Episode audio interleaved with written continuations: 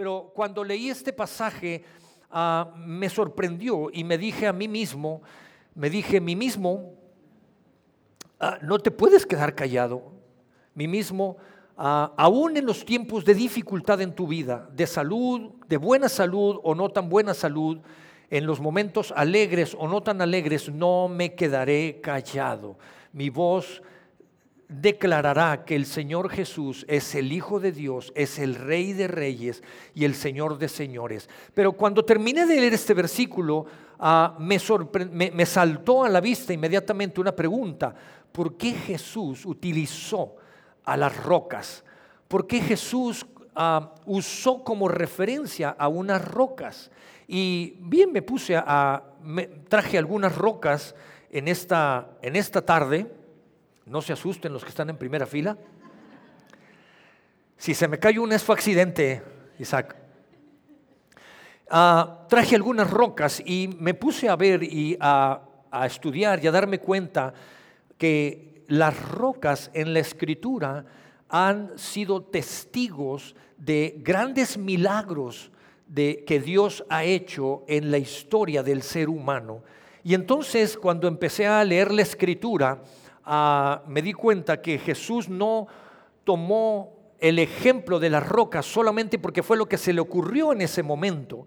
Jesús siempre que da una enseñanza, Jesús siempre que habla, hace una referencia, buscará dejar una instrucción en lo que está usando y en lo que está diciendo, sea cultural, sea histórico, ah, de lo que está diciendo. Y la primera roca a la que se hace referencia en la escritura aparece en Génesis capítulo 28. Y yo quisiera que tú y yo juntos pudiéramos imaginar en esta tarde esas palabras de Ejecús y qué pasaría si esas rocas un día hablaran. Y si eso sucediera, quizá esta roca que está aquí ejemplificando ahí en Génesis capítulo 28, esta roca nos hablara en esta tarde, nos diría algo así como, yo estuve ahí, en ese lugar, en un monte, y en ese monte junto con más rocas que estaban conmigo, recuerdo haber visto a un hombre que venía huyendo.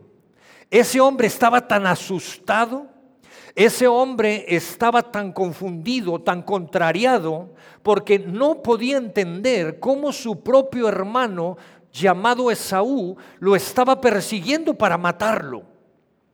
Y ese hombre estaba tan agobiado, estaba tan desesperado, no encontraba salida a su problema. De tal manera que un día ese hombre se recostó. Estaba yo ahí presente cuando ese hombre en el monte se recostó y me usó a mí, recostó su cabeza sobre mí. Y sabes, ayer por la tarde que tomé esta piedra, la puse en el suelo y me acosté y la puse de cabecera. No está tan mal. Y me imaginaba a, Jacob. Me imaginaba a este hombre, Jacob, acostado, poniendo su cabeza sobre esta roca. Y si esta roca estuviera hoy dando su testimonio como testigo de lo que sucedió, nos estaría diciendo, yo vi como ese hombre cuando puso su cabeza sobre mí, ese hombre cayó rendido, estaba tan agotado por el estrés, por el cansancio, no podía más, quedó profundamente dormido. Pero este hombre, al estar dormido, yo fui testigo como Dios puso un sueño en su mente.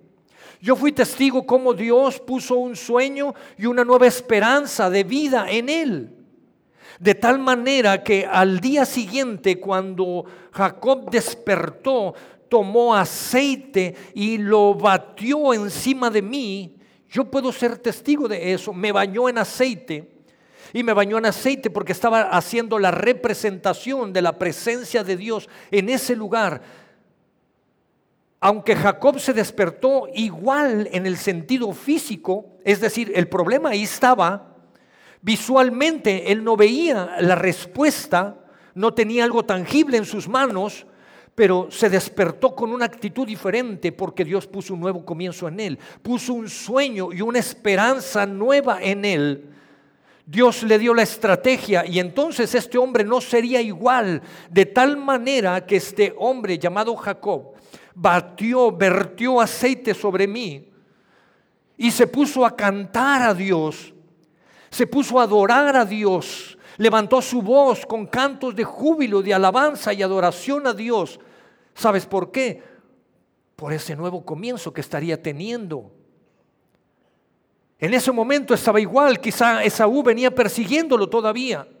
No había algo en sus manos, evidencia en sus manos, pero su interior había sido transformado. Había un sueño puesto de parte de Dios y él estaba convencido que venía de parte de Dios. Había convicción en su corazón.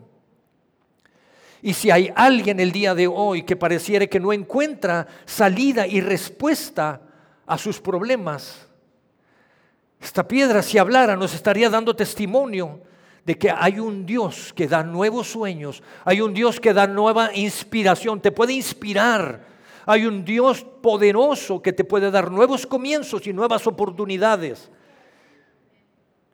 La diferencia está en que Jacob abrazó eso. Hubo convicción y fe en su corazón. Y desde ese momento trabajó hacia allá, abrazando esa visión. tengo otra roca aquí. Y esta roca nos estaría contando una historia también. Éxodo capítulo 17. Podríamos encontrar la historia que nos estaría narrando esta roca. Y esta roca en esta tarde pudiera estarnos diciendo algo así como, ah, recuerdo haber estado en un lugar tan desértico, solo había un calor agobiante, Monterrey, verano, canícula, 42 grados, nada que ver. Hacía tanto calor, estaba desolado, estaba desértico. No había provisiones a los alrededores, parecía que no había vida alrededor. Parecía que no había esperanza, estaba desolado todo. De pronto empecé a escuchar algunas murmuraciones Escuché que había gente que murmuraba, se escuchaban voces a lo lejos. Empecé a escuchar que una multitud de personas se acercaban a mí. Y alcancé a escuchar que esas personas se quejaban. Estaban hablando entre ellos. Se quejaban de su Dios. Es más, era tanta la queja en que entre ellos empezaba a haber discusión y división entre ellos mismos. Algunos decían que era mejor que se hubieran quedado de donde ellos venían, aunque allá eran esclavos. Era mejor que se hubieran quedado allá. Pero de pronto hubo un hombre que salió entre esa multitud, un hombre mayor, un hombre que traía una vara en su brazo, en su mano un hombre llamado Moisés. Y este hombre buscó a Dios y clamó a Dios y parece que Dios le escuchó y Dios le respondió. De pronto alcancé a ver cómo este hombre se acercaba a mí con esa vara, con convicción en su corazón, con fe en su corazón. Tomó esa vara y me golpeó. De pronto empecé a sentir algo que mi interior se rompía, se abría. Parecía que mi interior se estaba abriendo mis entrañas y de repente empecé a sentir que fluían, que empezaban a salir ríos de agua viva. De pronto empecé a ver cómo brotaba dentro de mí agua y satisfacía, proveía, llenaba, saciaba a toda esa multitud de personas que está ahí. Esta roca pudiera estar diciéndose el día de hoy, Puedes sentirte solo, pero hay una roca que es Cristo Jesús. Que Jesús dijo, si tú bebes de esta agua, nunca más tendrás sed. Y quizá pudiéramos encontrar y tener alguna otra roca. ¿Qué nos estaría hablando esta roca aquí? Y quizá nos estaría contando algo en Josué Josué capítulo 6 nos estaría contando su, propia historia. Y que es lo que nos estaría contando esta roca es hubo un tiempo, fui testigo, como muchos de nosotras, rocas, empezaron a construir una sobre otra. Por muchos años estuvimos unidas, no había nada que nos pudiera separar, no había nada que pudiera quitarnos. Me tocó estar en lo más alto de esa muralla. Estábamos en una ciudad llamada Jericó. Y de pronto llegó un montón de personas, parecía que era un ejército. Y este ejército empezó a rodearnos. Nosotros teníamos años estando ahí sólidos, consolidados, unidos, nada nos separaría. Pero de pronto este ejército empezó a rodearnos. Empezaron durante seis días a rodear esta muralla. Y la gente de la ciudad de Jericó se burlaban de ellos, decían, estos parecen locos, mira lo que están haciendo. Y de pronto un séptimo día, de repente sonó una trompeta y hubo un hombre llamado Josué quien estaba liderando a ese ejército, los organizó, levantaron un grito de alabanza, de júbilo a su Dios. Y de pronto empecé yo a sentir un temblor. Empecé a sentir que toda la tierra se movía, que la firmeza que por años habíamos sentido se venía abajo. Empecé a ver cómo las demás rocas se derribaban, se, se, movían, caían una tras otra. Y de pronto yo me vi en el suelo, en lo más bajo, en donde nunca pensamos que nadie nos podría mover. Esa roca pudiera estar atestiguando si tomáramos las palabras de Jesús, de que las rocas hablarían esa roca estaría testiguando y pudiera estar diciendo, yo fui testigo de cómo aún por más firme que pueda ser la muralla, Dios es más poderoso que cualquier muralla. Dios es más poderoso que cualquier muralla. Cualquier muralla que se quiera levantar, cualquier muralla de temor, cualquier muralla que quiera dividir a tu familia, cualquier muralla que se quiera levantar para que tú no logres tu propósito, cualquier muralla que se quiera levantar que no te deja avanzar, crecer, consolidar lo que Dios te ha dado Dios es tan poderoso que puede derribar a cualquier muralla. Pero ¿sabes cómo? Al grito de la iglesia. A un solo grito de alabanza y de adoración de la iglesia, cualquier muralla se puede venir abajo. ¿Cuáles son las murallas? ¿Qué, es lo que está deteniendo e impidiendo que tú crezcas? Que tú vayas más allá y puedas conquistar lo que Dios te ha dado. Esta piedra puede haber dicho, yo fui testigo de cómo ese ejército tomó posesión de Jericó. Ese ejército vio cumplido el propósito, una promesa que Dios les había dado para que llegaran a esa ciudad y conquistaran esa ciudad. No hay muralla, no hay ningún argumento en tu vida que no pueda ser derribado en Cristo Jesús. No hay ninguna mentira del enemigo, de Satanás, que no pueda ser derribada en tu vida. No hay ningún pensamiento de duda, de incredulidad, que, que no pueda ser derribado en tu vida. No hay ninguna cosa todo se sujeta a los pies de Cristo Jesús. Cualquier mentira del enemigo que quiera sembrar en tus pensamientos, en tu mente, puede ser derribada por Cristo Jesús. Si pudiéramos voltear y ver otra piedra, ¿qué nos diría esta pequeña piedra? Y esta pequeña roca quizá nos pudiera empezar diciendo, les voy a compartir algo que está en Primera de Samuel, capítulo 17. Y quizá esta roca algo de lo que pudiera decir es, yo no estaba así. Yo no estaba así como ustedes me ven el día de hoy. Yo estaba áspera. Y todas esas asperezas representaban los altibajos de mi vida, las incongruencias entre lo que yo hablaba y lo que yo hacía.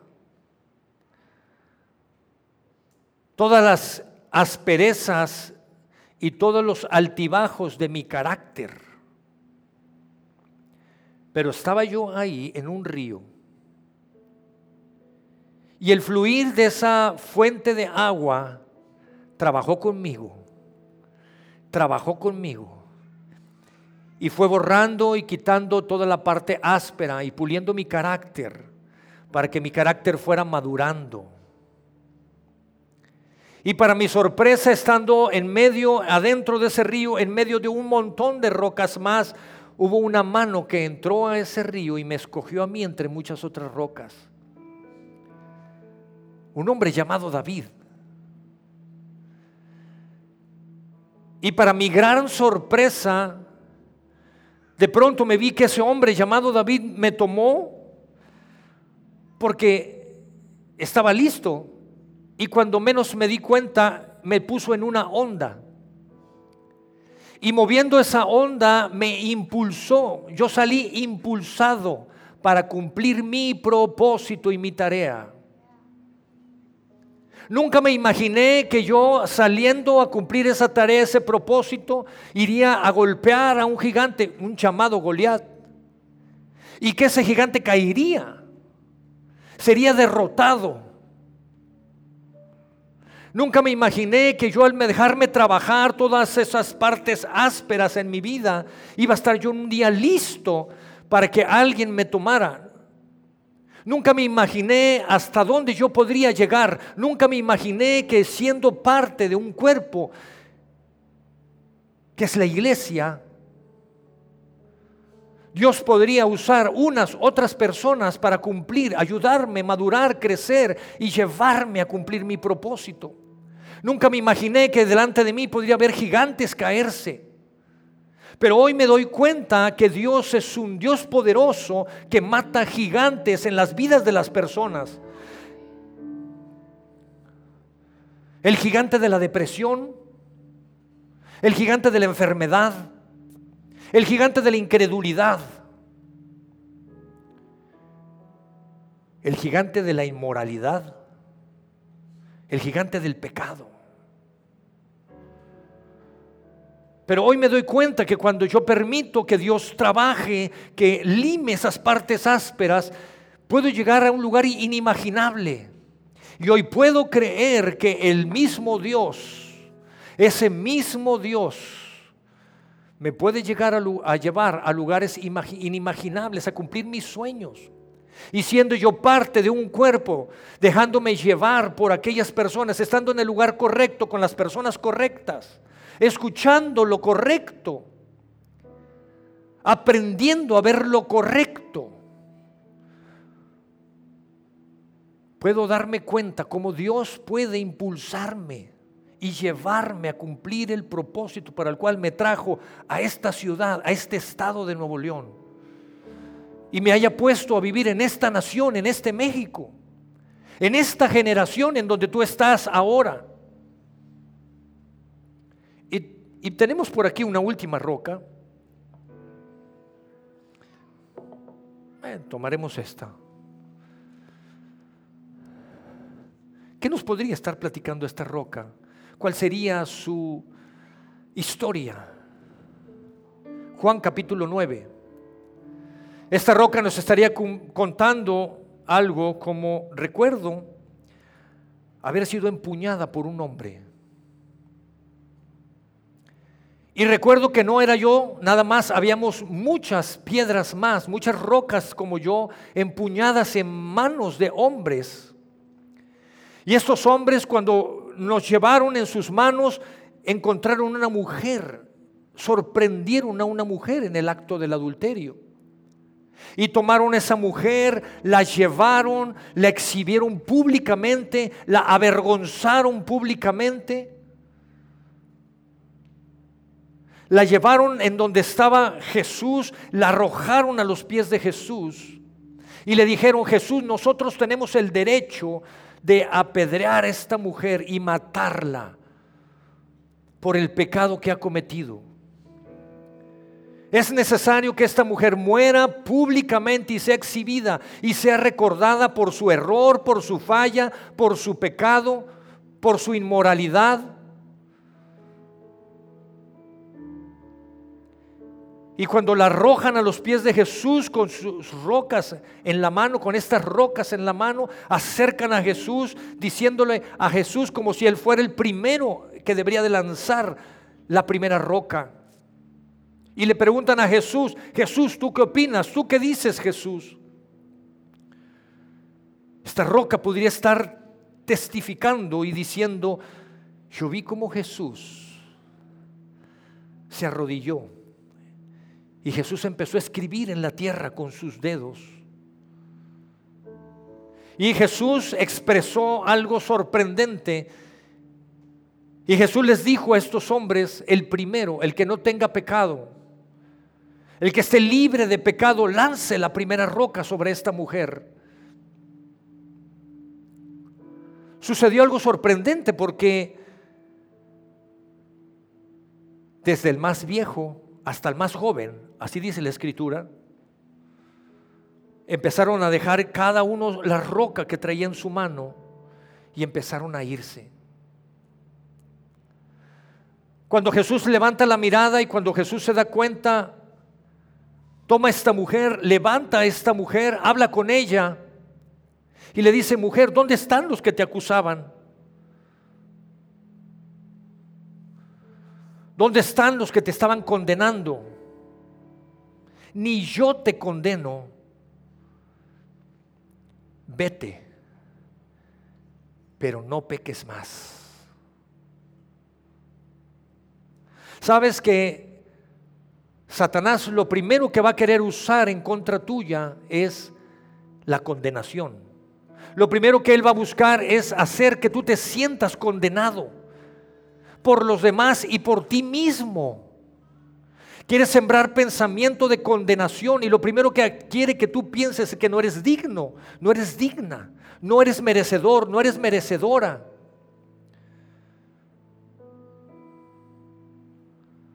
Pero Jesús lo que está haciendo es,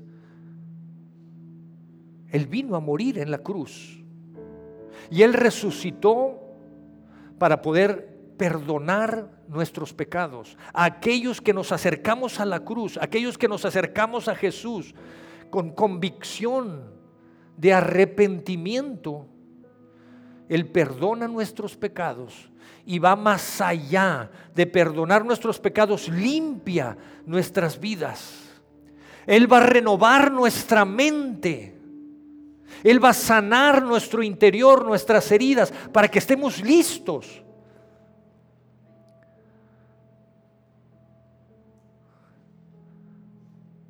Por eso Jesús le dice, ve, vete, no peques más. ¿Sabes por qué Jesús usó la referencia de las rocas? No es porque se le haya ocurrido, es porque las rocas estaban en el campo de batalla. Jacob, Moisés, Josué, David, Jesús tomaron autoridad en el campo de batalla. Tú y yo, aquí en aliento, ¿sabes una cosa? No cerraremos nuestra boca. En aliento no cerraremos nuestra boca, dejaremos que las piedras, las rocas sean testigo de la historia, de lo que está pasando en tu vida, en mi vida, en nuestras familias, de lo que veremos en esta ciudad, en este estado y en esta nación de lo que veremos en nuestros trabajos, en nuestros negocios, en nuestros estudios. Hay personas que han perdido sueños y necesitan un nuevo comienzo, necesitan esperanza. Como Jacob, hay personas que se sienten secas, solas, en tierras áridas y necesitan de la roca, de fuente de agua viva que solo puede ser Jesús. No nos quedaremos callados en aliento. Hay personas que hay murallas que no pueden ver, creer, que, que han separado sus matrimonios, sus familias, sus hogares. Que el enemigo ha puesto mentiras en sus mentes y esas murallas pueden ser derribadas. Hay gigantes que necesitan ser derribados en nuestras mentes, empezando por nuestras mentes. Hay gigantes que se han metido en nuestros hogares, matrimonios, familias, en las relaciones con nuestros hijos, que tenemos un Dios que lo puede derribar. En aliento hemos aprendido a tomar autoridad y seguiremos aprendiendo y enseñando a las familias a tomar autoridad. Pero sabes una cosa, eso se aprende en el campo de batalla. ¿Cómo lo vamos a hacer? La siguiente semana continuaré con este mensaje. ¿Cómo tomamos autoridad en el campo de batalla? Pero en aliento no cerraremos nuestras bocas, bendeciremos, no nos quedaremos callados. Uno de los salmos dicen, bendice alma mía al Señor, todo nuestro ser, bendecirá a nuestro Dios, espíritu, alma y cuerpo. Seguiremos aprendiendo y seguiremos creciendo para seguir adorando a Dios en espíritu, en alma y en cuerpo. En aliento seguiremos creciendo, no nos quedaremos callados. Seguiremos dando las buenas noticias de Jesús, salvación, restauración a las vidas. Este salmo dice, bendice alma mía al Señor, no olvides ninguno de sus beneficios. Tú eres el que me ha rescatado del hoyo, tú eres el que has curado y sanado todas mis heridas. Tú eres el que sacias de bien mi boca, de tal manera que me rejuvenezca como el águila sacias de bien mi boca de tal manera que hable bendición y no maldición. Bendecimos nuestras familias, nuestras casas, nuestros hogares, nuestros hijos. Así es que aliento, veremos cómo las rocas aquí son testigos, pero nosotros nos levantaremos no callaremos, seguiremos hablando, seguiremos levantando voz de júbilo y de adoración y de alabanza. Habrá fariseos que se quieran levantar y decir, mira estos locos, mira aquellos, déjelos que hablen. No dejes que las rocas hablen por ti. Levanta tu voz en adoración y en exaltación cuando estés aquí, cuando llegues aquí, cuando estés en casa, en el momento y en la oportunidad que lo tengas. Levanta adoración al único merecedor de la adoración y la exaltación, que es Jesús. Es el que fue a la cruz, el que fue humillado, lastimado, despreciado por ti y por mí, por nuestros pecados. Él merece mucho más. Merece que creamos, que abracemos lo que Él hizo. Que se arraigue en nosotros la convicción para hacerlo